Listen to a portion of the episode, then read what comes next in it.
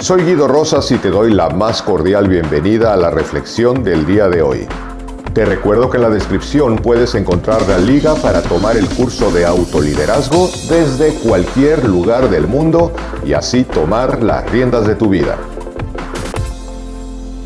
Hola amigos de Autoliderazgo, me da gusto saludarlos. El día de hoy vamos a reflexionar respecto de la envidia. Y vamos a hablar de la envidia en ambos sentidos. La envidia que podemos sentir y la envidia que podemos inspirar.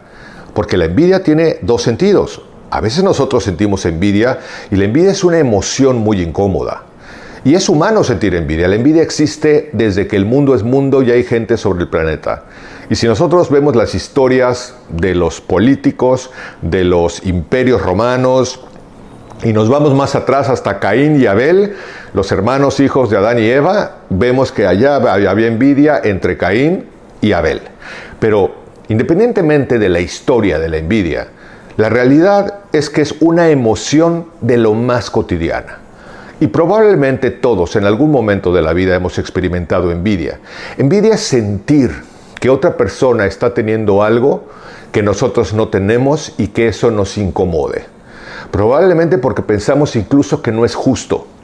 O sea, yo he estado trabajando durante tanto tiempo para ganar ese puesto y se lo dan a otra persona. Yo he estado trabajando para ganar tanto dinero y yo no lo logro ganar y esta persona llega y a la primera de cambios lo logra. Yo he estado trabajando para tener una pareja, un auto, una casa, cualquier cosa que sea y otra persona lo está obteniendo de una manera mucho más sencilla y yo no lo estoy obteniendo. Es humano sentirlo y el problema no es sentirlo, sino no saber cómo manejar la envidia y recanalizarla para que sea algo positivo en tu vida. Vamos a hablar de dos cosas. La primera que quiero comentar es justamente que cuando nosotros reconocemos que es una emoción personal, humana y normal, podemos aceptar que sentimos envidia. Pero también comprender que nosotros la podemos reenfocar. En primer lugar, hay que reflexionar un instante sobre algo. A veces lo que nosotros vemos en otra persona, que nosotros desde la envidia, porque a la envidia le encanta criticar, demeritar, sobajar, justificar el éxito ajeno. Y si desde la envidia estoy atorado en esa justificación y ese pretexto y esa explicación, eso me impide ver la posibilidad de beneficio que puede tener para mí. Y cuando yo estoy juzgando desde ese dolor a otra persona, probablemente lo que estoy viendo en su éxito o en su logro es la punta del iceberg que yo estoy dando por hecho que fue algo casi gratuito y no me estoy percatando que debajo de esa punta del iceberg hay un gran trabajo, hay tenacidad, hay aprendizaje, hay constancia y hay muchas cosas que probablemente no se ven y que esa persona ha hecho y que yo no estoy haciendo, al menos de la manera correcta. Sin embargo, si yo cambiara de alguna manera esa perspectiva de la envidia y la transformara en admiración, eso me coloca emocionalmente en otra posición. En primer lugar, asumo que siento envidia, pero al transformarla y decir, bueno, más allá de esta reactiva envidia que sientes, ahora proactivamente, para que no sea una reacción, sino sea una proacción, ¿qué puedes aprender de esta persona? ¿Qué estará haciendo? ¿Qué sabe que tú no sabes? ¿De qué manera ejecuta una acción? Porque muchas veces uno piensa que por trabajar mucho va a obtener cierto resultado y a veces no es trabajar tanto, sino aprender a hacerlo de la manera correcta. Y probablemente la otra persona lo está haciendo de una manera correcta desde la estructura de pensamiento, de creencia, de aprendizaje, de habilidades y por eso está obteniendo lo que tiene. Pero aquí el tema es propiamente qué hacer con la envidia. Transformar la envidia en admiración nos permite colocar la antena del cerebro en otra perspectiva completamente diferente. Aprender de aquello que nos pueda incomodar para volverlo realmente una escuela de aprendizaje. Y tú puedes lograr muchas cosas, probablemente las mismas o más que otras personas, si realmente aprendes a enfocar justamente la admiración que puedas tener hacia quien logra y aprender de ellos, de todos y de la experiencia misma. Entonces yo te propondría que para manejar tu envidia, lo primero que hicieras fuera justamente reconocerla saber que estoy sintiendo envidia, lo acepto, decido recanalizarla y entonces la convierto en admiración para aprender de la experiencia. Ahora, cuando nosotros inspiramos envidia, Esto es algo que no podemos evitar. Nosotros no tenemos el control de lo que otras personas puedan pensar. Y una cosa que es una realidad es que mientras más nos vamos encumbrando en reconocimiento, en fama, en resultados, en éxitos, pues también hay más gente que puede sentir envidia. Y entonces aquí lo único que yo propondría es que la mejor manera de manejar la envidia ajena es en primer lugar no provocarla. A veces no nos damos cuenta, pero nosotros ostentamos nuestros logros de una manera casi irregular.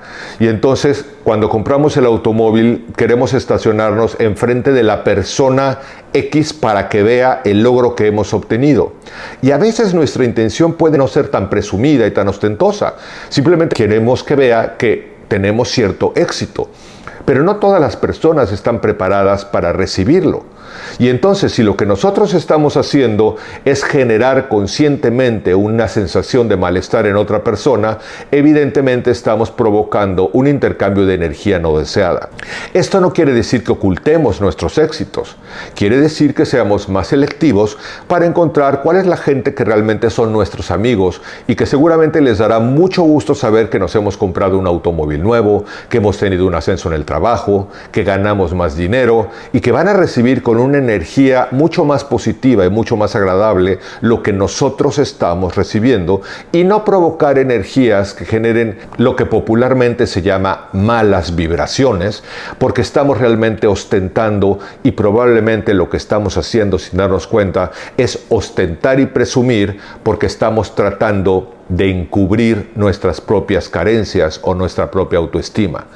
Cuando una persona verdaderamente está segura de sí misma y está trabajando con éxito en lo que quiere y está construyendo éxito y una mejor vida financiera, se administra mejor, produce mejor, se compra una casa, se compra un automóvil, no necesita que todo el mundo entre a su casa para ver el dinero que ha ganado o no necesita ver los títulos que ha conseguido o no necesita. ¿Por qué?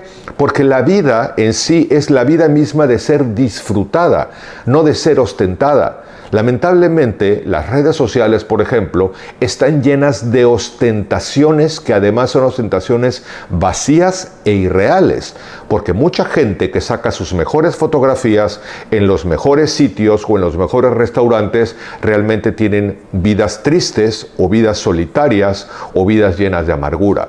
Entonces yo te propondría que trabajaras más, en primer lugar, en recanalizar la envidia que puedas sentir hacia otras personas para volverlo admiración y trabajar también en tu prosperidad personal, en tu felicidad, en tu plenitud y que realmente no tengas que ostentarla. Hay cosas que son evidentes. Si tú eres una persona feliz y eres una persona próspera, es muy probable que la gente se percate que esto sucede.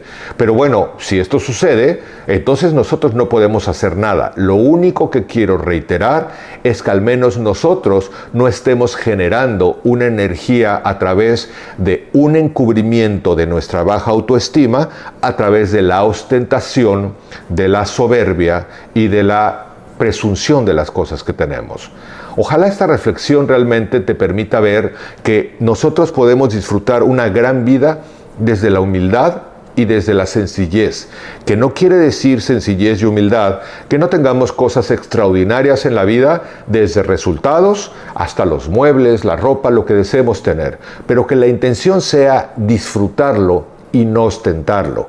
Y esto hará que evidentemente en ambos sentidos, como hemos revisado la envidia el día de hoy, cuando realmente la comprendes y aprendes a trabajar con ella, eso te permite establecer mejores relaciones con todas las personas, mejores aprendizajes y también mejores enseñanzas. Te invito a reflexionar en esto, a ponerte en acción y me gustaría mucho saber qué piensas de la envidia o en dónde es donde se percibe más la envidia. Si quieres compartírmelo, bienvenidos tus comentarios y espero que nos veamos, que nos escuchemos en la próxima reflexión. Hasta pronto. Te recuerdo que en la descripción puedes encontrar la liga para tomar el curso de autoliderazgo desde cualquier lugar del mundo y así tomar las riendas de tu vida.